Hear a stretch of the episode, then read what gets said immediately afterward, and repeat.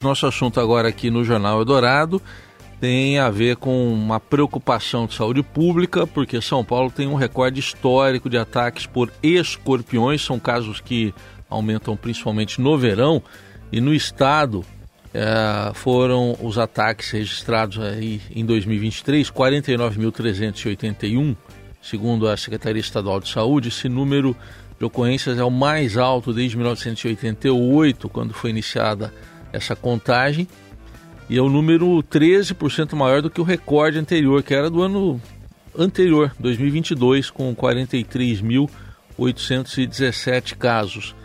E chama atenção nesses casos aí, que são relatados pelo Centro de Vigilância Epidemiológica da Secretaria da Saúde, que indicam que acidentes eh, com escorpiões estão em crescimento contínuo aqui no estado de São Paulo e também em relação a óbitos, ah, pelo menos nisso houve queda é, na, na comparação com o ano anterior, foram sete óbitos em 2023 contra 11 em 2022. Mas em razão desse alerta, nós convidamos para uma conversa aqui no jornal Eldorado um especialista no assunto, que é o Tiago é, Chiariello, médico veterinário do Biotério de artrópodes do Instituto Butantan. Doutor Tiago, um bom dia, obrigado pela presença.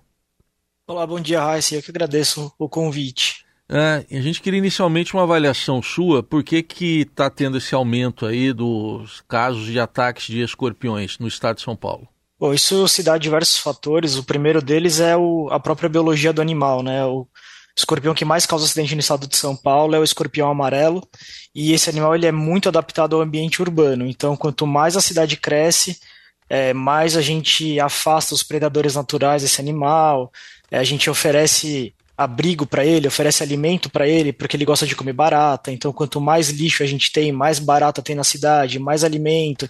Então, tudo isso favorece a adaptação do animal aqui em ambiente urbano. E então ele vai crescendo. Outra característica muito importante desse animal é que ele não precisa de machos e fêmeas para se reproduzir. A fêmea sozinha, ela pode fazer uma reprodução espontânea que a gente chama de partenogênese. Então, se ela tem abrigo, se ela tem um ambiente favorável a ela, ela vai se reproduzir às vezes duas vezes por ano, então o número de animais só aumenta. Né? Então, fora isso, tem fatores ambientais, então a gente não tem mais é, inverno bem marcado, então a gente está sempre com temperaturas constantemente elevadas, tudo isso favorece é, tudo isso que eu falei sobre o animal. No caso, então, o básico do básico de tudo é, é o lixo. O lixo é que favorece a proliferação dos escorpiões? É, na verdade, o aumento de pessoas, né, o aumento de área urbana vai aumentar a quantidade de lixo produzido. E isso, todo, todo o resto que vem junto com o lixo, então ratos, baratas e etc. Como esse animal ele se alimenta preferencialmente de baratas e outros insetos, então é muito alimento disponível para esse bicho. Bom, e esses casos, pela tendência, a gente não vê uma possibilidade de queda no, no curto prazo na sua avaliação. O que, que dependeria para ver uma queda dessas incidências, doutor? É complicado, né? Então a gente teria que é, rever, talvez, as políticas de saneamento básico, uma coleta de lixo é, ou armazenamento de lixo um pouquinho é, diferenciado. Precisariam ter programas maiores de controle desses animais, no sentido de fazer coletas desses animais nos locais de maior incidência. É, a gente não tem veneno atualmente que funcione 100% contra esses animais. Pelo contrário, o Ministério da Saúde ele não indica o uso de, de pesticidas contra escorpiões. Então, o controle deles seria manual mesmo, seria equipes de coleta é, fazerem essa catação dos animais nos ambientes mais com maior incidência. É, né? tem... Isso demanda muito tempo. Sim. Tem alguma região de São Paulo que chame mais atenção, pelo conhecimento que o senhor tem, com maior incidência de escorpiões? Não, São Paulo inteiro tá, tá, tá com bastante caso. Zona Sul, Zona Leste, Zona Oeste, a gente tem muitos casos em, em bairros que geralmente o pessoal associa a bairros mais periféricos, mas isso não é verdade. A gente tem casos de escorpionismo em todos os bairros de São Paulo, isso está bem, é, tá bem espalhado mesmo. Bom, diante da, da, de uma situação em que a pessoa encontre um escorpião, né, quais cuidados que ela deve tomar, doutor? É, o primeiro cuidado é não se pôr em risco, né? Então, é, a gente fala para pegar esse animal, é, é, guardar, mas na verdade a pessoa não pode se pôr em risco. Então, é, é difícil falar isso, mas nada melhor do que uma chinelada no animal, né? Não é bom deixar esse animal vivo é, se achar ele em casa ou se achar ele no jardim de casa. Então, é, a gente fala para matar esse animal, guarda ele num pote para fazer identificação, né? Porque nem sempre é um, um, um, escorpião de interesse em saúde, ainda existem outras espécies que não causam tantos problemas. E entrar em contato com a, a prefeitura do estado, né? Com o Centro de Controle de Zoonoses. A prefeitura da cidade, desculpa. Sim. É, é possível, então, é, uma chinelada pode. É possível matar um escorpião dessa forma só? É possível. Não é tão fácil quanto matar uma barata, mas é possível sim. Ele, ele tem uma, uma casca um pouquinho mais grossa, mas é possível. Mas lembrar de nunca se colocar em risco, né? Não tentar pegar o animal, não tentar matar de outro jeito que, que fique com a mão muito próxima do animal. Né? Ele é um animal bastante defensivo, ele não é um animal agressivo, ele não vai sair correndo para cima da pessoa, mas é sempre bom não se pôr em risco. Tá certo. E eh, no caso de uma picada, o que, que a pessoa deve fazer? Sempre procurar um, um posto de saúde, né? É, a emergência na picada do escorpião geralmente é para criança. Então, é, picada em caso de, de criança até uns 12, 13 anos, a pessoa tem que sair correndo para o posto de saúde para avaliação médica o quanto antes e talvez a possibilidade do, de tomar o soro antiaracnídeo anti-escorpiônico. É, o soro só está disponível na rede pública, então não, a gente sempre fala para procurar a rede pública de saúde, primeiramente para tentar reduzir esse tempo de atendimento. É, o ideal, ocorrendo a picada, é já de imediato tomar o soro, doutor Tiago?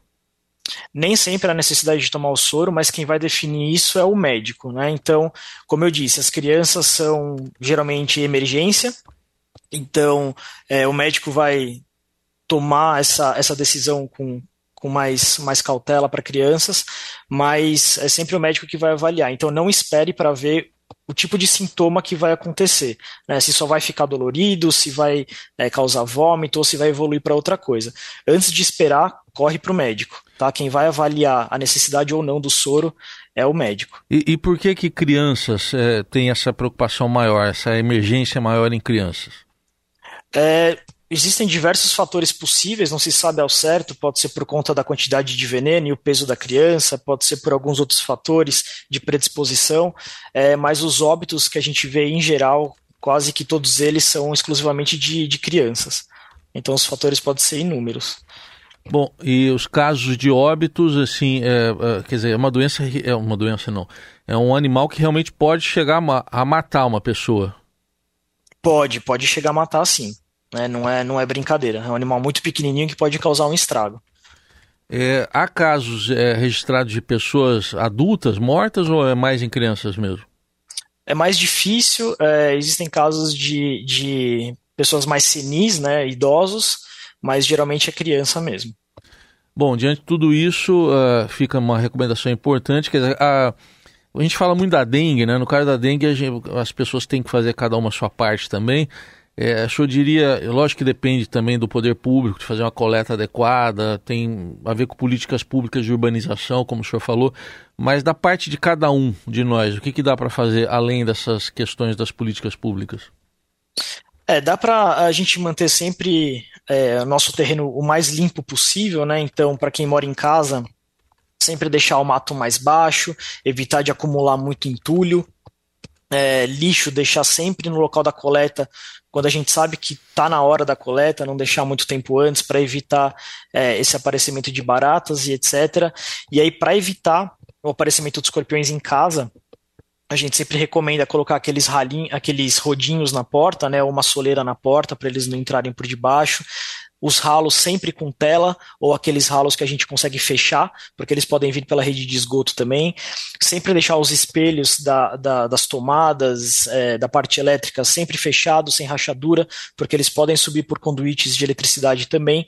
Na parte externa, evitar deixar a caixa de esgoto aberta, a caixa de gordura aberta, os muros dos, do, do, entorno das casas, dos prédios, sem frestas, porque isso pode servir como abrigo para os escorpiões.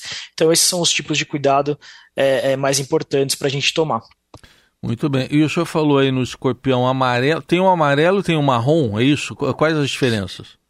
Isso, aqui no Sudeste a gente tem principalmente o amarelo e o marrom. É, existe um outro escorpião que a gente também chama de amarelo, mas é o amarelo do Nordeste, que muito raramente a gente encontra aqui em São Paulo também, mas essas são, é, o amarelo e o marrom são as principais espécies aqui no, no estado de São Paulo. Isso. É, o amarelo, é. ele tem características biológicas diferentes, né? Mas eles são animais muito parecidos, é, apesar das cores diferentes. Tá. E só para fechar, o senhor estou no início que a situação urbana fez desaparecerem também predadores naturais, né? Quais seriam esses predadores naturais? Gambás se alimentam de escorpiões, sapos se alimentam de escorpiões, as lagartixas que a gente encontra ainda, né, mas é, em menor quantidade elas também podem se alimentar de escorpiões, algumas aves, corujas, é, é, enfim, são aves, são, são animais que a gente não vê tão frequente no ambiente urbano, principalmente mais aqui na região central. Bom, e só agora para fechar mesmo, sintomas mais comuns, acho que é importante ressaltar. A pessoa sabe, pode saber que foi picada, mas o que, que ela deve ter de sintomas que chamem atenção para correr para um, um atendimento? É de imediato, né? Para criança, geralmente é que não sabe falar, não sabe se comunicar ainda, que não vai falar que foi picada por escorpião se o adulto não vê, o que vai acontecer de imediato é muita dor, né? Tanto para criança quanto para adulto. Então, não ignorar quando uma criança está chorando sem muito motivo. Se você está numa região que sabe que tem escorpião, é propícia a isso, não ignore um choro é, é, exagerado, né? um choro que não para de uma criança. Uma picada de escorpião dói muito, causa muita dor e imediata. Né? Então, sempre levar isso em consideração se uma criança estiver chorando e não para. Tá? Se não tiver nenhuma causa aparente, tenta lembrar disso. Muito bem, orientações importantes aqui de Tiago Chiariello, que é médico veterinário do Biotério de Artrópodes do Instituto Butantan, sobre essa alta incidência de escorpiões, os cuidados que a gente deve tomar.